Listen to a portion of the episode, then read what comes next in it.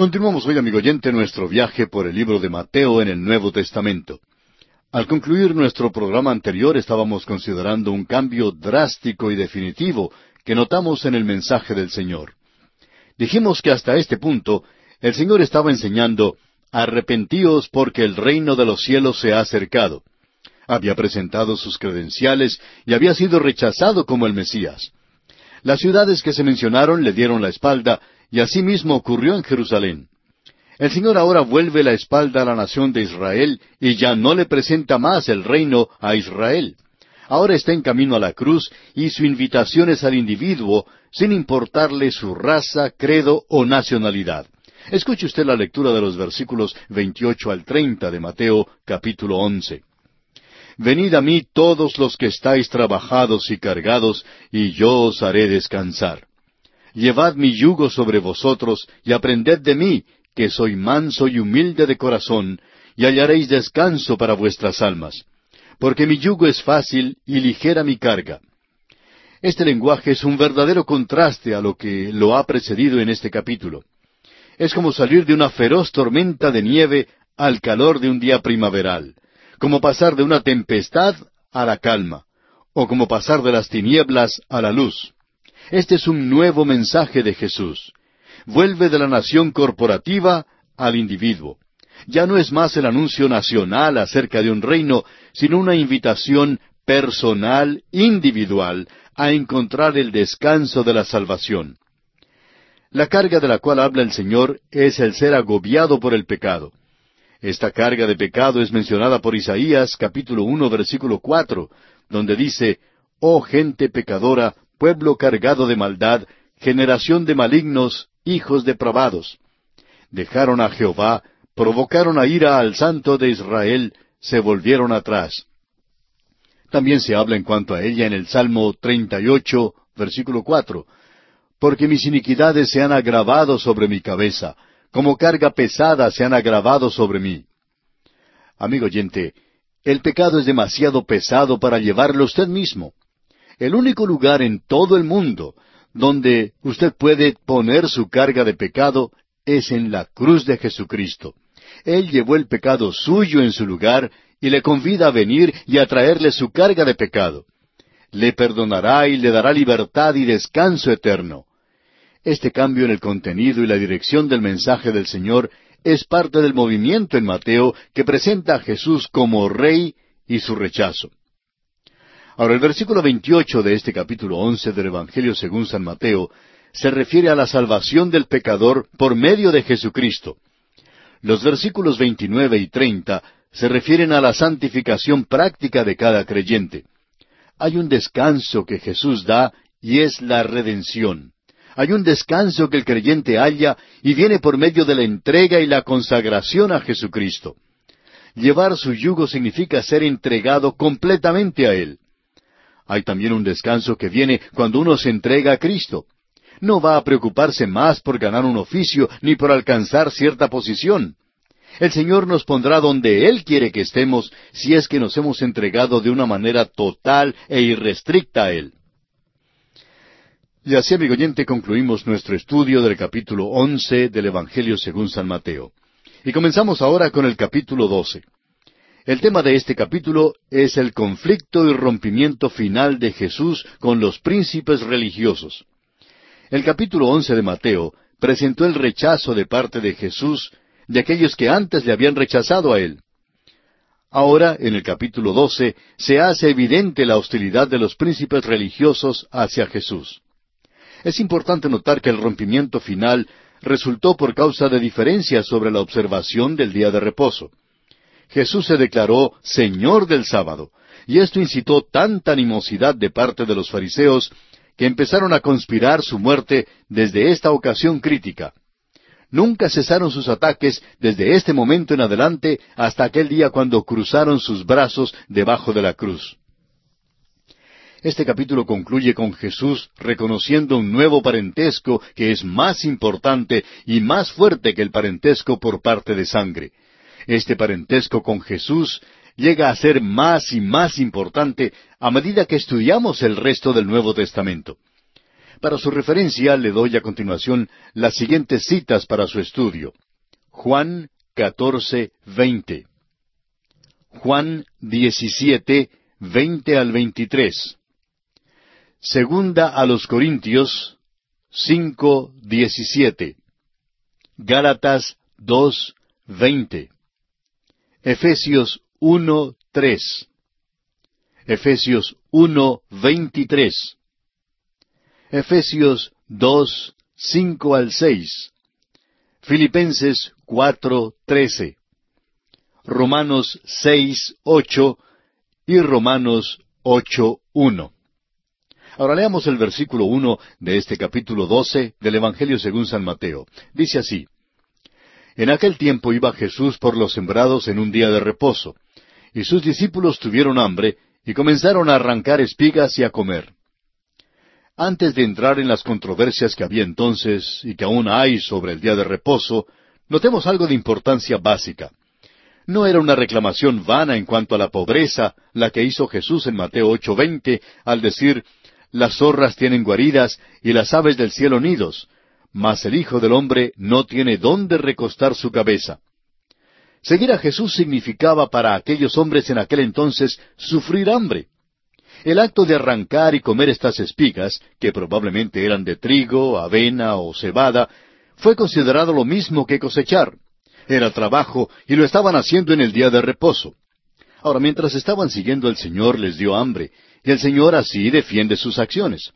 Aquí es precisamente donde sucedió el rompimiento entre Jesús y los príncipes religiosos. Al principio parecía que había abierta simpatía de los fariseos por Jesús, pero luego hubo intranquilidad. Y ahora los fariseos se tornan abiertamente hostiles hacia Jesús por las declaraciones de Jesús en cuanto al sábado. Leamos el versículo dos. Viéndolo los fariseos le dijeron, He aquí tus discípulos hacen lo que no es lícito hacer en el día de reposo. Cuando los fariseos acusaron a los discípulos de violar el día de reposo al cosechar, el Señor los defendió refiriéndose al rey David. Ahora recuerde usted que el Señor procedía del linaje de David y que David había hecho lo mismo por sus hombres cuando sufrían hambre. En este incidente, los fariseos reprendieron a Jesús según las bases de la ley mosaica, pero él les dijo en los versículos tres al ocho lo siguiente. Pero él les dijo, ¿No habéis leído lo que hizo David cuando él y los que con él estaban tuvieron hambre cómo entró en la casa de Dios y comió los panes de la proposición que no les era lícito comer ni a él ni a los que con él estaban, sino solamente a los sacerdotes?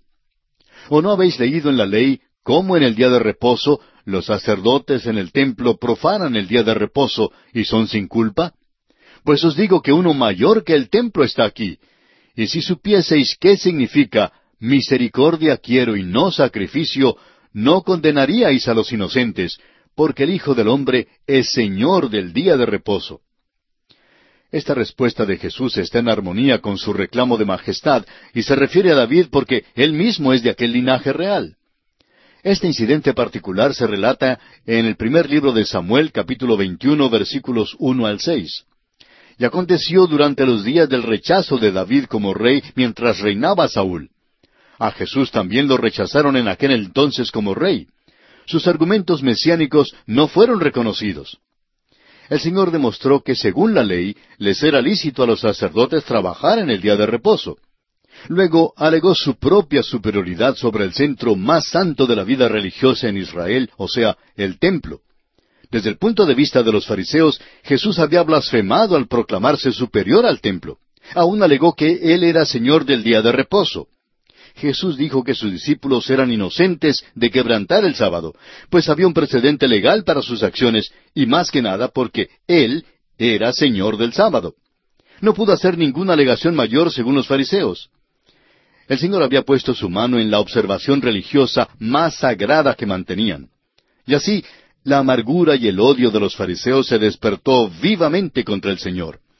El Señor y sus discípulos salieron del campo de grano y fueron a la sinagoga. En Mateo 12, nueve leemos, Pasando de allí, vino a la sinagoga de ellos. Jesús acostumbraba a asistir a la sinagoga, aunque la adoración allí llegó a ser apóstata del sistema mosaico en el Antiguo Testamento. Note usted, sin embargo, que el Señor la llamó la sinagoga de ellos. no era de Él, ni de Dios. En el Evangelio según San Juan notará usted que en el principio era el templo del Señor. Sin embargo, más tarde, Él dijo, He aquí vuestra casa os es dejada desierta. Así leemos en Lucas 13:35. Ahora leamos los versículos diez y once de este capítulo doce de Mateo. Y aquí había allí uno que tenía seca una mano, y preguntaron a Jesús para poder acusarle, ¿Es lícito sanar en el día de reposo? Él les dijo, ¿Qué hombre habrá de vosotros que tenga una oveja, y si ésta cayera en un hoyo en día de reposo, no le eche mano y la levante? ¿No podríamos preguntar si es que los fariseos quizá colocaron allí con premeditación al hombre con la mano seca para atrapar a Jesús induciéndole a sanarlo? Si fuera así, entonces hay dos reconocimientos importantes que hacen los enemigos de Jesús. Primero, admitían que Él tenía poder para sanar los enfermos. Y en segundo lugar, reconocían que cuando había un hombre imposibilitado ante Jesús, Él se vería conmovido por la compasión para sanarlo, aun si fuese en el día de reposo. Y qué admisión, amigo oyente. Su pregunta entonces, en cuanto a la legalidad de sanar en el día de reposo, fue designada solo para atraparlo. Pero fue Jesús quien en realidad atrapó a sus enemigos cuando dijo en el versículo doce, Pues ¿cuánto más vale un hombre que una oveja? Por consiguiente, es lícito hacer el bien en los días de reposo. Y esta, amigo oyente, es la clave de todo este tema. ¿Se debe hacer o no se debe hacer el bien en el día de reposo? Ellos concederían que, aun según la ley mosaica, una oveja debiera ser rescatada en el día de reposo. Pero sin esperar la reacción de los fariseos, Jesús se torna hacia el enfermo, y en el versículo trece leemos, Entonces dijo a aquel hombre, extiende tu mano. Y él la extendió, y le fue restaurada sana como la otra. Y así Jesús sanó al hombre en el día de reposo. Ahora, ¿violó Jesús la ley por esto? ¿Cuál es su respuesta, amigo oyente? La nuestra es que no violó la ley. Esto marca el rompimiento entre los príncipes religiosos y Jesús. Aquí es donde hicieron la decisión de destruirlo. Leamos el versículo catorce. Y salidos los fariseos, tuvieron consejo contra Jesús para destruirle. Hasta este momento, los fariseos habían sido amistosos con Jesús, le habían observado y habían querido que Él se identificara con ellos y que los acompañara como uno de ellos. Pero el Señor rehusó acompañarlos así, y por esto al fin llegaron a ser sus enemigos. El rompimiento se hizo sobre la pregunta en cuanto al día de reposo, y el conflicto se pone de manifiesto. De aquí en adelante, estos sabuesos de odio siguen su pista y nunca cesan en sus maquinaciones sino hasta cuando ven a Jesús colgado en la cruz. Desde ese momento comienzan a conspirar su muerte y sin duda lo habrían prendido allí mismo si no fuese porque le tenían miedo a las multitudes. El versículo quince dice ahora, Sabiendo esto Jesús se apartó de allí y le siguió mucha gente y sanaba a todos. La acción de los fariseos causó que Jesús se apartara de ellos temporalmente, porque su hora todavía no había llegado. No lo tocarán sino hasta cuando llegue el tiempo debido. Es interesante notar aquí en este versículo que Jesús no sanó solo a unos pocos entre la multitud, sino que los sanó a todos. No podemos siquiera formarnos una idea de la impresión que Él causó en aquel día. Fue algo absolutamente asombroso. Tenían que aceptarlo o rechazarlo. Y todavía hoy en día Jesucristo es controversial. El enemigo todavía le persigue. Los nuevos dramas y libros sucios lo blasfeman. Y usted, amigo oyente, tiene que escoger o bien ser su amigo o bien ser su enemigo. Él, por su parte, será su Salvador o de otra manera su juez. No puede ser neutral o tratar de desprenderse de Jesucristo. Note usted ahora lo que dijo él a las multitudes en el versículo 16 y les encargaba rigurosamente que no le descubriesen. Amigo oyente, el Señor no vino a la tierra como fabricador de milagros, vino a presentar sus credenciales como Mesías. Cuando fue rechazado, continuó su rumbo hacia la cruz para ser así el Salvador del mundo. Sus milagros causaron que los gentíos lo apretaran en tal manera que no pudo llevar a cabo su ministerio como deseaba. Sus acciones fueron tales como son descritas en los versículos 17 al 21. Escuche usted. Para que se cumpliese lo dicho por el profeta Isaías cuando dijo, He aquí mi siervo, a quien he escogido, mi amado, en quien se agrada mi alma, pondré mi espíritu sobre él, y a los gentiles anunciará juicio. No contenderá, ni voceará, ni nadie oirá en las calles su voz. La caña cascada no quebrará, y el pábilo que humea no apagará hasta que saque a victoria el juicio. Y en su nombre esperarán los gentiles.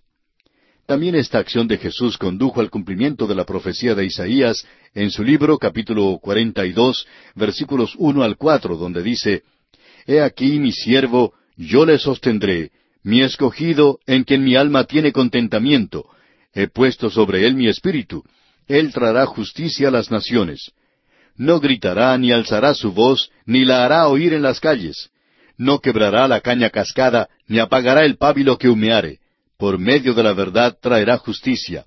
No se cansará ni desmayará hasta que establezca en la tierra justicia y las costas esperarán su ley. Su rechazo como el Mesías por parte de los suyos condujo a la oferta de gracia a los gentiles. Esto fue cumplido después del día de Pentecostés. Pues entonces Jesús envió a Pablo a los gentiles. En Hechos capítulo 26 y versículos 17 y 18 nos dice, librándote de tu pueblo y de los gentiles a quienes ahora te envío, para que abras sus ojos, para que se conviertan de las tinieblas a la luz y de la potestad de Satanás a Dios, para que reciban por la fe que es en mí perdón de pecados y herencia entre los santificados. Leamos ahora los versículos 22 y 23 de este capítulo 12 de Mateo. Entonces fue traído a él un endemoniado, ciego y mudo, y le sanó de tal manera que el ciego y mudo veía y hablaba. Y toda la gente estaba atónita y decía, ¿será este aquel hijo de David? Este es nuestro Mesías, tiene todas las credenciales. Este milagro de echar fuera un demonio fue un milagro tremendo que hizo Jesús. Creemos que es tan importante como el milagro de levantar los muertos, si no fuera mayor. Los continuos y consecutivos milagros de Jesús de sanar y echar fuera los demonios convencieron a la gente de que Él era el Hijo de Dios, el Mesías prometido. Pero, ¿qué dijeron los fariseos? Leamos aquí en el versículo 24. Mas los fariseos al oírlo decían, Este no echa fuera los demonios, sino por Beelzebú, príncipe de los demonios. Y aquí entramos en la cuestión del pecado imperdonable. Por eso le pido el favor de seguir esto con mucha atención y mucho cuidado. Leamos los versículos 25 al 30. Sabiendo Jesús los pensamientos de ellos, les dijo, Todo reino dividido contra sí mismo es asolado, y toda ciudad o casa dividida contra sí misma no permanecerá. Y si Satanás echa fuera a Satanás, contra sí mismo está dividido. ¿Cómo pues permanecerá su reino? Y si yo echo fuera los demonios por Beelzebú, ¿por quién los echan vuestros hijos? Por tanto, ellos serán vuestros jueces. Pero si yo por el Espíritu de Dios echo fuera los demonios, ciertamente ha llegado a vosotros el reino de Dios. Porque, ¿cómo puede alguno entrar en la casa del hombre fuerte y saquear sus bienes si primero no le ata? Y entonces podrá saquear su casa. El que no es conmigo, contra mí es, y el que conmigo no recoge, desparrama. Amigo oyente, los fariseos nunca dirían que si sus propios hijos echaran fuera los demonios, lo hacían por Belcebú. La índole convincente de los milagros de Jesús obligó a los fariseos a ofrecer una explicación de ellos. El gentío creyó que este hombre era hijo de David, el Mesías prometido. Los fariseos no pudieron negar la existencia de los milagros cuando los hizo delante de sus mismos ojos. Hicieron uso de la explicación más baja y más impía en cuanto a los milagros de Jesús no negaron que eran verdaderos milagros, sino que alegaban más bien que fueron hechos por el poder del diablo. Esta es la blasfemia contra el Espíritu Santo, y es designada como el pecado imperdonable, como lo veremos en los dos versículos siguientes. Los fariseos no estaban en la posición cómoda en que se encuentran los enemigos de Jesús hoy en día. Es relativamente fácil sentarse hoy en una silla giratoria en el continente americano, separado por dos mil años y muchos kilómetros de la vida terrenal de Jesús, y negar ahora el hecho de sus milagros. La lógica cabal nos conduce a ver que si en los días de la presencia de Cristo en la tierra, el atribuir sus milagros al poder de Satanás más bien que al poder del Espíritu Santo era cometer el pecado imperdonable, entonces recíprocamente su ausencia hoy día hace imposible que nosotros cometamos como acción el pecado imperdonable y nuestra posición es enteramente armonizable con un evangelio de todo aquel que cree. Leamos ahora los versículos 31 y 32. Por tanto os digo, todo pecado y blasfemia será perdonado a los hombres, mas la blasfemia contra el Espíritu no les será perdonada. A cualquiera que dijere alguna palabra contra el Hijo del Hombre, le será perdonado, pero al que hable contra el Espíritu Santo, no le será perdonado ni en este siglo ni en el venidero. No hay ningún pecado que fuera cometido ayer que el Señor no pueda perdonar hoy. El Espíritu Santo entró en el mundo para verificar la salvación de Cristo a los corazones de los hombres. Si usted, amigo oyente, resiste la obra del Espíritu Santo cuando le habla, no hay entonces perdón posible. Claro que no. No hay perdón porque usted ha rechazado entonces la salvación que le ha sido verificada por el Espíritu de Dios. Es el Espíritu de Dios quien puede regenerarlo a usted y darle una nueva vida. Y es nuestra esperanza que al concluir este programa usted abra su corazón al Hijo de Dios y le reciba como su Salvador personal. Que Dios le ayude a hacerlo.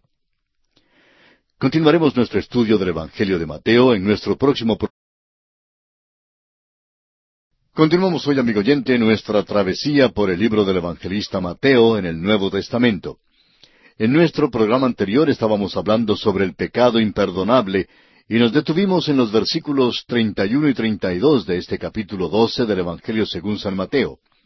En estos versículos el Señor Jesucristo dijo, Por tanto os digo, todo pecado y blasfemia será perdonado a los hombres, mas la blasfemia contra el Espíritu no les será perdonada. A cualquiera que dijere alguna palabra contra el Hijo del Hombre, le será perdonado. Pero al que hable contra el Espíritu Santo, no le será perdonado ni en este siglo ni en el venidero. Dijimos que no había ningún pecado que hubiera sido cometido en el pasado que el Señor no pudiera perdonarlo hoy. El Espíritu Santo entró en el mundo para verificar la salvación de Cristo a los corazones de los hombres. Y si usted resiste la obra del Espíritu Santo cuando le habla, no hay entonces perdón. Claro que no. No hay perdón porque usted ha rechazado la salvación que ha sido verificada por el Espíritu de Dios. Es el Espíritu de Dios quien puede regenerarlo a usted y darle nueva vida. Ahora, en otro de los Evangelios en el Nuevo Testamento, el Señor amplifica la cuestión del pecado imperdonable y dice que consiste en atribuirle al diablo las cosas que el Señor hizo por medio del Espíritu de Dios. Los fariseos estaban rechazando la obra del Señor y el testimonio del Espíritu Santo. Hoy no se puede cometer el pecado imperdonable porque sólo se pudo cometer cuando Cristo estaba aquí en la tierra. No hay ningún hecho o pecado por el cual no se pueda recibir el perdón hoy en día. Ninguno, amigo oyente. Sin embargo, no hay perdón al rechazar al Espíritu Santo porque Él es quien trae el perdón. Es como un hombre que se está muriendo de cierta enfermedad y el médico le dice que hay cierto remedio para ella. El hombre rehúsa tomar el remedio y por fin se muere, no de la enfermedad, sino por rechazar o rehusar tomar el remedio. Hay un remedio para la enfermedad del pecado, y el Espíritu Santo es quien lo administra, pero si usted lo resiste o lo rechaza, entonces no hay remedio. Pero por otra parte, reconocemos que no existe el acto que pueda llamarse pecado imperdonable. Ahora el Señor dice en los versículos 34 y 35 de Mateo capítulo 12, Generación de víboras, ¿cómo podéis hablar lo bueno siendo malos? Porque de la abundancia del corazón habla la boca. El hombre bueno del buen tesoro del corazón saca buenas cosas, y el hombre malo del mal tesoro saca malas cosas. Alguien ha dicho que lo que está dentro del pozo del corazón saldrá por el balde de la boca. Esta denuncia severísima, por cierto, por parte de Jesús para los príncipes religiosos, revela que ya los había rechazado. Ahora, ¿habían cometido ellos el pecado imperdonable? No lo sabemos, pero por lo menos el rompimiento con estos enemigos es decisivo. Así pues, el herido que rehúsa la medicina no podrá curarse. Leamos los versículos 36 y 37. Mas yo os digo que de toda palabra ociosa que hablen los hombres, de ella darán cuenta en el día del juicio. Porque por tus palabras serás justificado, y por tus palabras serás condenado. En el día del juicio, el Señor considerará la vida de todo hombre, incluyendo toda palabra ociosa. La frase una palabra ociosa realmente significa el blasfemar o tomar el nombre de Dios en vano. Ahora el versículo 38 nos dice, Entonces respondieron algunos de los escribas y de los fariseos diciendo, Maestro, deseamos ver de ti señal. Los escribas y los fariseos ahora emplean otro acercamiento sutil. Exteriormente parecen estar de acuerdo con su programa y así le piden señal. Pero estos hombres realmente no tienen ninguna intención de creer por haber visto alguna señal. Solo tratan de atraparlo. Note usted cómo les contesta el Señor en los versículos 39 y 40. Él respondió y les dijo, La generación mala y adúltera demanda señal, pero señal no le será dada sino la señal del profeta Jonás. Porque como estuvo Jonás en el vientre del gran pez tres días y tres noches, así estará el Hijo del Hombre en el corazón de la tierra tres días y tres noches. El Señor categóricamente rehusó concederle señal, pero los instó a considerar dos incidentes en el Antiguo Testamento. El primer incidente es el relato del profeta Jonás. Al parecer, Jonás fue levantado de los muertos cuando estuvo en el vientre del pez. Dios lo trajo de las tinieblas y de la muerte a la luz y la vida. La experiencia de Jonás fue un tipo del entierro y la resurrección venidera del Señor Jesucristo. Veamos ahora el versículo 41. Los hombres de Nínive se levantarán en el juicio con esta generación y la condenarán, porque ellos se arrepintieron a la predicación de Jonás, y he aquí más que Jonás en este lugar.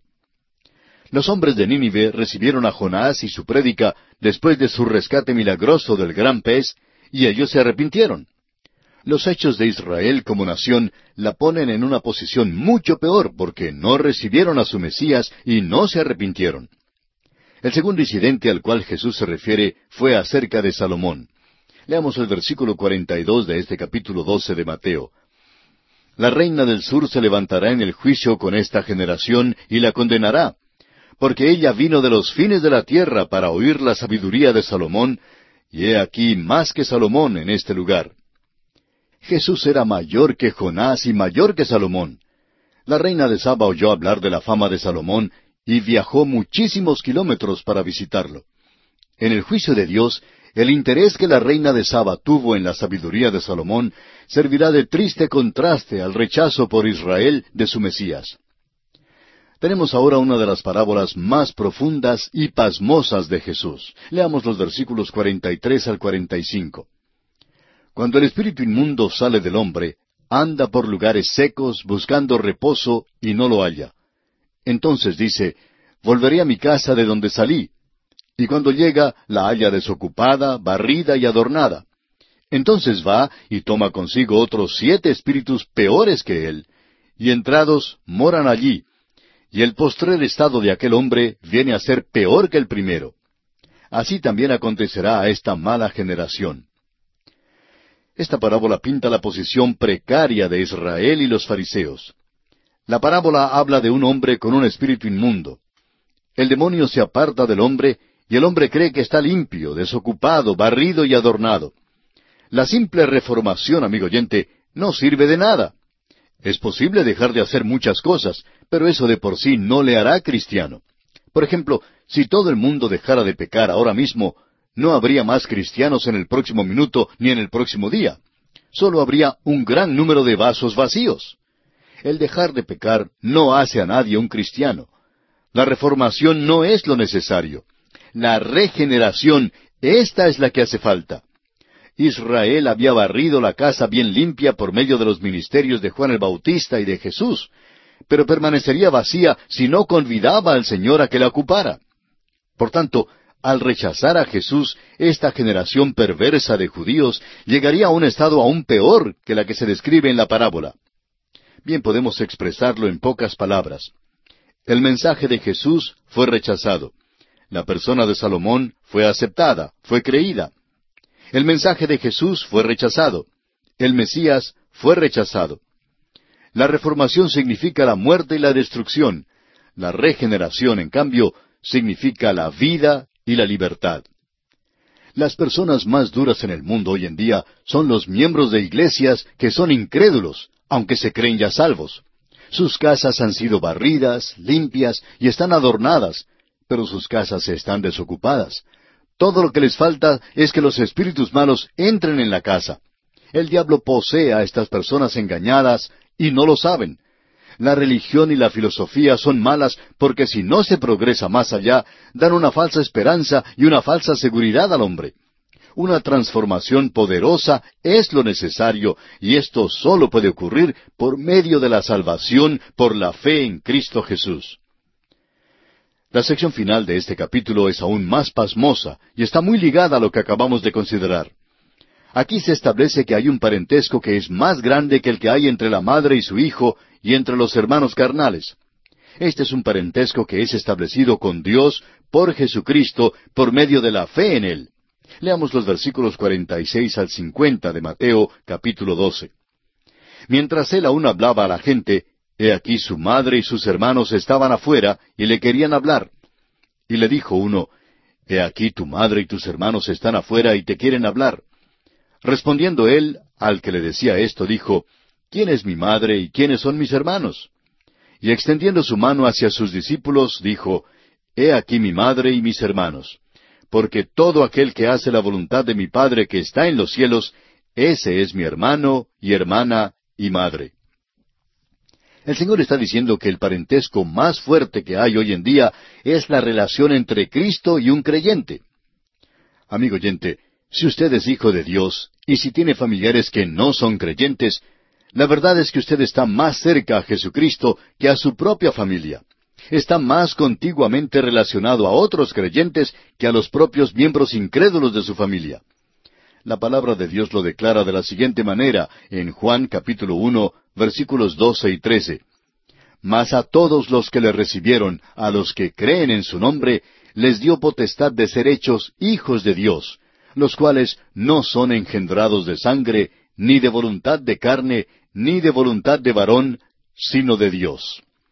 Y en la primera carta del apóstol Juan, capítulo tres, versículos dos y tres, dice, Amados, ahora somos hijos de Dios, y aún no se ha manifestado lo que hemos de ser, pero sabemos que cuando Él se manifieste, seremos semejantes a Él, porque le veremos tal como Él es. Y todo aquel que tiene esta esperanza en Él se purifica a sí mismo, así como Él es puro. Todo el Nuevo Testamento está basado sobre este nuevo parentesco. Esto es lo más importante. Es la voluntad de Dios el Padre que todos sean sus hijos y acepten al Señor Jesucristo como su Salvador personal. Por eso, amigo oyente, si usted aún no lo ha hecho, es decir, no ha abierto la puerta de su corazón a Jesucristo, le invitamos, es más, le urgimos a que lo haga en esta misma hora. Abra su corazón a Cristo Jesús y permítale entrar como el Señor, como el Salvador de su alma. Y así concluimos nuestro estudio del capítulo 12 del Evangelio según San Mateo. Ahora, en el capítulo 13, las parábolas del reino de los cielos indican la dirección del reino después del rechazo por parte de Israel y revelan lo que va a ocurrir entre el tiempo de su rechazo hasta cuando regrese el rey para establecer su reino en la tierra. Este capítulo es sumamente importante y nos dará una mejor comprensión de lo que es el reino de los cielos que cualquier otro lugar en el libro. Lo llamamos el discurso de las parábolas de misterio y constituye uno de los tres discursos principales en el Evangelio según San Mateo. En primer lugar, el Sermón del Monte en los capítulos cinco al siete mira hacia el pasado, es la ley para la tierra. En segundo lugar, el discurso de las parábolas de misterio, aquí en este capítulo 13, revela la condición del reino de los cielos en el mundo durante la edad presente. Y en tercer lugar, el discurso del Monte de los Olivos, en los capítulos 24 y 25, miran hacia el futuro, al regreso del Rey y las cosas más allá de esta edad. Este capítulo probablemente es el capítulo clave de este Evangelio. Revela el carácter progresivo del reino de los cielos. Revela la posición presente del reino. Seguramente el reino del cual predicaron Juan el Bautista y Cristo no se ha realizado en el mundo hoy en día. Sin embargo, hay una condición presente del reino de los cielos, la cual es presentada por medio de estas parábolas que describen con exactitud la hora presente. Hay siete parábolas en este capítulo aunque hay quienes encuentran ocho, al separar la parábola del padre de familia en el versículo 52. Estas parábolas se nos presentan para describir los diferentes aspectos del presente estado del reino. Es mortífero para cualquier interpretación bíblica hacer del reino de los cielos un término sinónimo con la iglesia. Lo uno no es igual a lo otro, amigo oyente. Es verdad que la iglesia está en el reino de los cielos hoy, pero el reino de los cielos es un término más amplio y se describe con más exactitud como la cristiandad. En todo lugar donde se predica la palabra de Dios, se produce una condición del reino de los cielos, pero en ningún lugar hay una sección del mundo que haya sido convertida totalmente, ni en donde todo el mundo haya sido traído a la iglesia. La iglesia se encuentra en Mateo 13, pero la iglesia es simplemente un segmento pequeño del reino, la perla de gran precio según los versículos 45 y 46. El reino de los cielos es una vista de alcance mundial, mientras la iglesia es un grupo llamado fuera del mundo. En la presente economía del reino de los cielos siempre hay presente el elemento de maldad, pues la maldad no será quitada totalmente en esta edad. La parábola del trigo y la cizaña ilustra esto. No será sino hasta el fin de la edad que el Hijo del Hombre enviará a los ángeles para arrancar la cizaña. Estos distintivos del estado del reino de los cielos en el presente día son algo que debemos recordar al considerar este capítulo 13. El Evangelio de Mateo sin duda es el Evangelio clave de la Biblia. Es la puerta abierta a ambos testamentos, el antiguo y el nuevo. El capítulo 13 del Evangelio según San Mateo es la clave del Evangelio de Mateo. Ahora, ¿qué sucederá al reino de los cielos ahora que la nación de Israel ha rechazado a Jesús como su Mesías? Al parecer, no establecerá su reino en la tierra en su primera venida. Bueno, estas parábolas de misterio presentan una condición del reino de los cielos. Al comenzar este capítulo, notemos que aún las mismas acciones de Jesús son muy interesantes. Leamos los primeros tres versículos de este capítulo 13. Aquel día salió Jesús de la casa y se sentó junto al mar. Y se le juntó mucha gente, y entrando él en la barca, se sentó, y toda la gente estaba en la playa. Y les habló muchas cosas por parábolas, diciendo, He aquí el sembrador salió a sembrar. La escena aquí está en la orilla del mar. El Señor salió de la casa y fue a la playa. El movimiento de Jesús es simbólico. Se aparta de la casa, es decir, de Israel, y va al mar, es decir, a los gentiles. Otras porciones de la Escritura sostienen esto como una verdadera interpretación.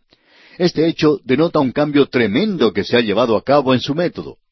Grandes multitudes están reunidas para escucharlo, y así entra en una barca y empieza a hablarles mientras permanecen todos parados en la ribera del mar.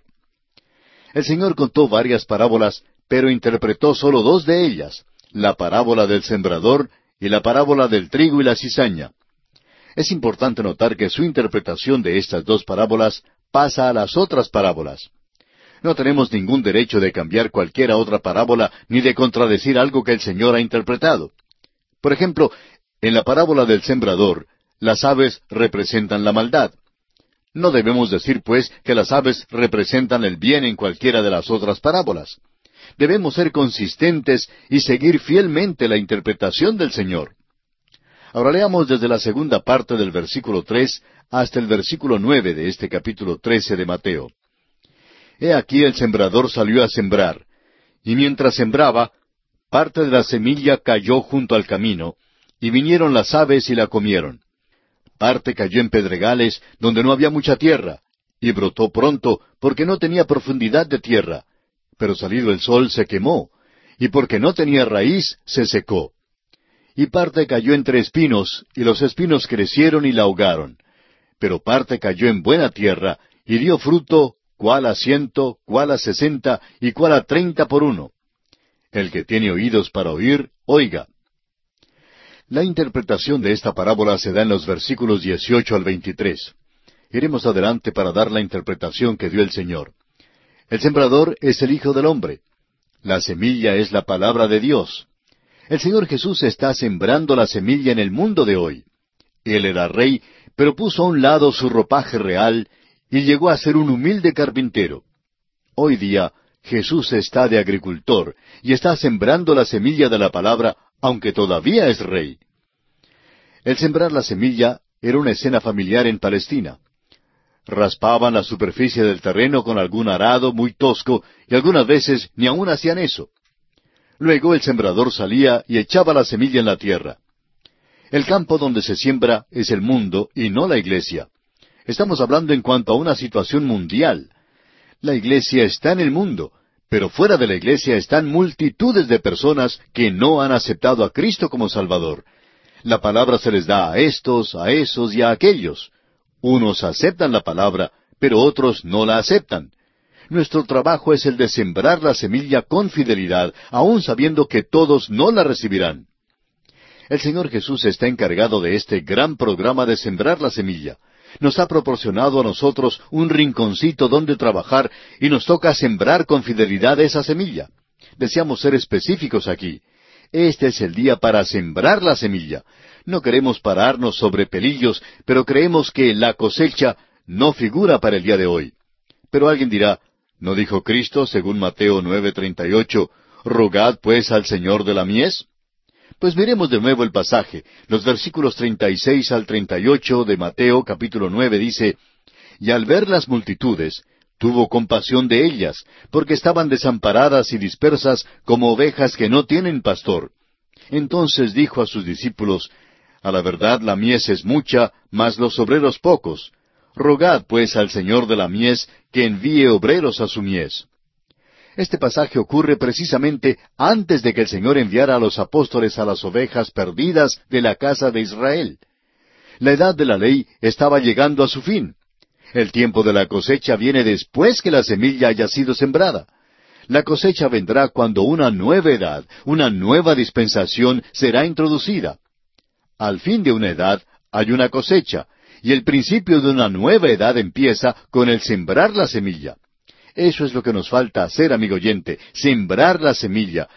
Y al fin de esta edad entonces habrá la cosecha. La cosecha es el juicio, y la batalla de Armagedón, librada al final de esta edad, es considerada como un tiempo de la cosecha. Bueno, tenemos que detenernos aquí por hoy. Continuaremos este interesante tema en nuestro próximo programa. Continuamos hoy, amigo oyente, nuestro recorrido por el Evangelio según San Mateo. En nuestro programa anterior comenzamos a considerar la parábola del sembrador, que se encuentra registrada aquí en el capítulo 13 del Evangelio según San Mateo. Y dijimos que nuestro trabajo es el de sembrar la semilla con fidelidad, aun sabiendo que todos no la recibirán. El Señor Jesús está encargado de este gran programa de sembrar la semilla. Nos ha proporcionado un rinconcito donde trabajar y nos toca sembrar la semilla. Y deseamos ser específicos. Este es el día para sembrar la semilla. No queremos pararnos sobre pelillos, pero creemos que la cosecha no figura para el día de hoy. Alguien dirá, ¿no dijo Cristo, rogad pues al Señor de la mies en Mateo 9:38? Mateo 9:36 al 38 dice, Y al ver las multitudes, tuvo compasión de ellas, porque estaban desamparadas y dispersas como ovejas que no tienen pastor. Entonces dijo a sus discípulos, A la verdad las mies es mucha, mas los obreros pocos. Rogad pues al Señor de la mies que envíe obreros a su mies. Este pasaje ocurre precisamente antes de que el Señor enviara a los apóstoles, a las ovejas perdidas de la casa de Israel. La edad de la ley estaba llegando a su fin. El tiempo de la cosecha viene después que la semilla haya sido sembrada. La cosecha vendrá cuando una nueva edad, una nueva dispensación sea introducida. Al fin de una edad hay una cosecha y el principio de una nueva edad empieza con la siembra de la semilla. Esto es lo que necesitamos hacer, amigo oyente, sembrar la semilla al fin de esta edad. Entonces habrá la cosecha. La cosecha es el juicio. Y la batalla de Armagedón librada al final de esta edad es considerada como un tiempo de la cosecha. Note usted que la semilla cae en todo tipo de tierra. Hay cuatro tipos de tierra mencionadas y tres cuartos de la semilla no crece, sino que muere. No hay nada malo con la semilla, sino que la condición de la tierra causa que la semilla crezca o muera. Una parte de la semilla murió porque cayó junto al camino y las aves se la comieron. Otra parte murió porque la tierra no era lo suficientemente profunda y no pudo echar raíces. Y otra semilla cayó en buena tierra y dio fruto. Las aves que se mencionan aquí son un símbolo del diablo. El diablo quita la semilla que es sembrada junto al camino. Ahora esto es algo que debe causar que cada miembro de iglesia examine su propio corazón. No lo aplique al prójimo. ¿Qué de usted, amigo oyente? No tenemos ningún derecho de constituirnos en jueces, pero al parecer hay miembros de iglesias que profesan ser cristianos, los cuales escuchan la palabra, pero no con fe. Hay cierta fe que es sólo formal e intelectual, una fe que simplemente hace una seña afirmativa con la cabeza y no hace nada más. Para estos, el cristianismo no es más que una actividad incidental, así como el ser miembro de alguna logia o de un club. Estas personas quedan congeladas, se encuentran en nuestras iglesias hoy día y son presa fácil de las sectas y de los ismos que abundan en nuestros días. La palabra había caído junto al camino. Ahora otra parte de la semilla cayó en pedregales. Estas personas son precisamente las opuestas a los que están junto al camino. Estas personas reciben la palabra en el entusiasmo de la carne. Son emocionales, dejan caer las lágrimas, son grandemente conmovidas, son las que tienen sentimientos profundos, pero siguen siendo carnales. Las llamamos cristianos alcacelser, por así decirlo. Son efervescentes y se agitan. Se agitan tanto durante una reunión como un cohete en una plataforma de lanzamiento, pero nunca entran en órbita. Tienen gran fervor y energía, pero son como velas romanas apagadas después de que terminan las reuniones. Las dificultades y la persecución apagan su interés, y siendo que lo que en ellos ocurre no es del Espíritu, entonces caen de nuevo en un desuso inocuo. Este es un cuadro de muchos oyentes carnales de la palabra de Dios hoy en día. Por un tiempo manifiestan un gran interés y celo, pero un poquito de dificultad revela su verdadera actitud. Un viajero hace años se paró en la parte de atrás de un tren que viajaba por el estado de Kansas en los Estados Unidos. Alguien había tirado un papel en los carriles del ferrocarril. Al pasar el tren a toda velocidad, el papel revoloteó hacia el aire y a toda velocidad en la misma dirección del tren. Pero tan pronto como el tren pasó, el papel se posó en el carril y pronto hizo una parada repentina y se quedó muerto como una piedra. Aquel papel nos recuerda de muchos cristianos. Durante las reuniones sensacionales, estas personas realmente se engranan. Sin embargo, no hay nada genuino, y todo resulta ser simplemente una ostentación emocional. Son pedregales. Ahora, otra semilla cae entre espinos. El mundo ahoga la palabra en esta clase de oyentes por medio de la adversidad y por medio de la prosperidad. Tenemos la pobreza abyecta por un lado y la prosperidad extrema por el otro lado. Hoy en día estos dos grupos de personas son las más difíciles de alcanzar fuera de la iglesia. Es verdad que entre los creyentes en Cristo hay muchas personas que dejan que el mundo ahogue la palabra de Dios. Sin embargo, en este caso, estos no son simplemente diferentes tipos de creyentes, estos no son creyentes de ninguna manera. Estas son personas que han escuchado la palabra, profesan haberla creído, pero en realidad no lo han hecho. Sería bueno que todos nosotros examinemos nuestras vidas para ver si realmente estamos en la fe o no. Ahora, alguna semilla cae en buena tierra. Solamente una cuarta parte de la semilla cayó en buena tierra solamente un tercio de un cuarto produjo una cosecha abundante. Nos dicen hoy en día que el grano bueno multiplicará por pares. Alguna de la semilla no dio muchísimo fruto. Alguna produjo a treinta, alguna a sesenta y alguna a ciento. Otra verdad que no debemos olvidar es que el buen agricultor no solo se preocupa por usar buena semilla, sino que también hace lo posible por preparar el terreno en el cual va a sembrar. Es importante notar que los que escuchan deben entender la palabra. Usted recordará que el eunuco etíope estaba leyendo la palabra, pero no la comprendió, aun teniendo el deseo de entenderla. El Espíritu de Dios envió a Felipe a este hombre, quien le explicó que en el pasaje que leía, el que fue herido por nuestras rebeliones y molido por nuestros pecados, fue el propio Señor Jesucristo. El eunuco entendió y aceptó y recibió al Señor como su Salvador personal. Usted puede leer de esta historia en el capítulo ocho de los Hechos de los Apóstoles, versículos veintiséis al cuarenta. Al hablarles Jesús por parábolas, los discípulos tuvieron una pregunta en sus mentes. Leamos el versículo diez de este capítulo trece de Mateo. Entonces, acercándose los discípulos, le dijeron, ¿Por qué les hablas por parábolas? Alguien ha dicho que una parábola es una historia terrenal con un significado celestial. Y esta es una buena interpretación. Es como poner una regla al lado de una mesa o una pared para medirla. Aquella regla es como una parábola. Está puesta para medir. El Señor habló por parábolas para medir la verdad celestial que presenta. Ahora, ¿por qué lo hizo? Leamos el versículo once. Él respondiendo les dijo, Porque a vosotros os es dado saber los misterios del reino de los cielos, mas a ellos no les es dado. Si un hombre desea conocer la palabra y la verdad, la puede conocer. Si un hombre quiere hacerse sordo a la palabra y a la verdad, puede ser enteramente sordo. Pues todos conocemos el dicho, no hay peor sordo como el que no quiere oír, ni tal ciego como el que no quiere ver. Si no quiere oírla, tampoco entenderá la palabra. Debe tener aquel oído interior que desea escuchar la palabra de Dios, porque dice el Señor en el capítulo trece, versículo doce de Mateo, porque a cualquiera que tiene se le dará, y tendrá más, pero al que no tiene, aun lo que tiene le será quitado. Si usted, amigo oyente, conoce un poquito de la verdad, y si desea conocer más, el Señor entonces añadirá al poquito que usted ya tiene.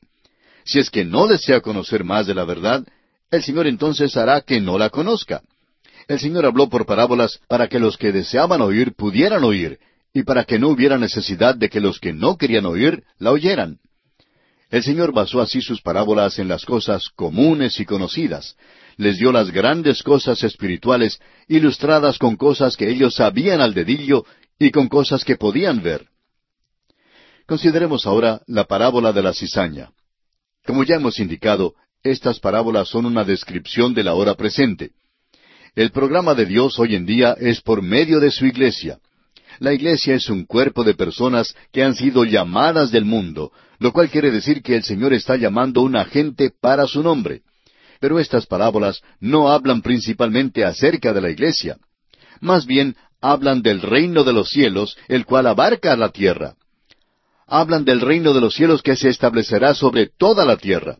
Esto nos trae entonces a esta segunda parábola. Versículo 24 de este capítulo 13 de Mateo dice, Les refirió otra parábola diciendo, El reino de los cielos es semejante a un hombre que sembró buena semilla en su campo. El Señor comienza esta parábola donde dejó de hablar del sembrador. Este es otro aspecto del reino de los cielos. Es un cuadro de un hombre que sembró buena semilla. Luego sucede algo. Los versículos 25 y 26 nos dicen, Pero mientras dormían los hombres, vino su enemigo y sembró cizaña entre el trigo y se fue. Y cuando salió la hierba y dio fruto, entonces apareció también la cizaña. Note usted quién está dormido. Dice que mientras los hombres dormían, el enemigo vino. Recuerde usted que el sembrador es el Señor, y él no se adormece ni se duerme. Satanás es el enemigo y él siembra la cizaña entre el trigo. Las cizañas son las falsas doctrinas. Hay mucho de este tipo de sembrar hoy en día. Al crecer primero el trigo y la cizaña, es difícil distinguir entre ambos. Francamente, muchas sectas e ismos también parecen ser buenos en el principio. No es posible distinguir entre ellos y la verdad hasta cuando uno llega a la décimo segunda, a la décimo tercera lección. Esas son las lecciones de las cuales tendrán que cuidarse. Alguien dijo una vez a un predicador que no debía criticar a fulano de tal porque él le había escuchado y predicado el Evangelio. A esto el predicador respondió, Quizá predicará el Evangelio un día y es posible que lo predique de vez en cuando. Pero, ¿qué de las falsas enseñanzas que mete en medio de las veces cuando predica el Evangelio? ¿Se da cuenta usted? Está sembrando la cizaña entre el trigo. Veamos ahora los versículos 27 al 30 de este capítulo 13 del Evangelio según San Mateo. Vinieron entonces los siervos del padre de familia y le dijeron, Señor, ¿no sembraste buena semilla en tu campo? ¿De dónde pues tienes cizaña? Él les dijo, Un enemigo ha hecho esto.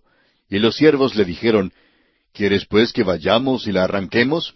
Él les dijo, No, no sea que al arrancar la cizaña arranquéis también con ella el trigo dejad crecer juntamente lo uno y lo otro hasta la siega, y al tiempo de la siega yo diré a los segadores, recoged primero la cizaña y atadla en manojos para quemarla, pero recoged el trigo en mi granero.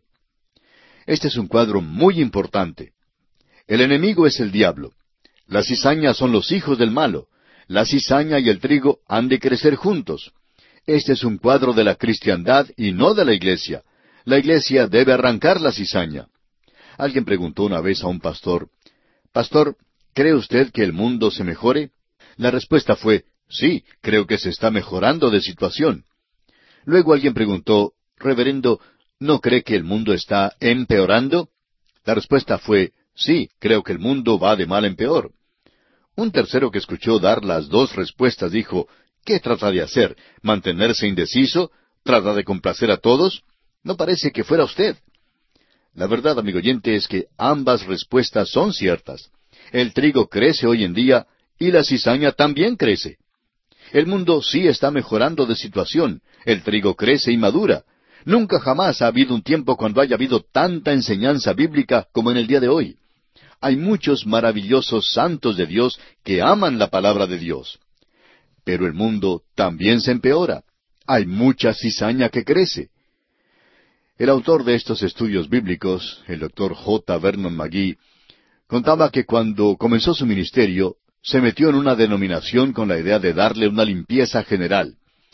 Pero pronto se dio cuenta que no podía desenmarañar los problemas de la denominación y estuvo agradecido de encontrar después de un estudio de este pasaje que su deber era el de predicar la palabra.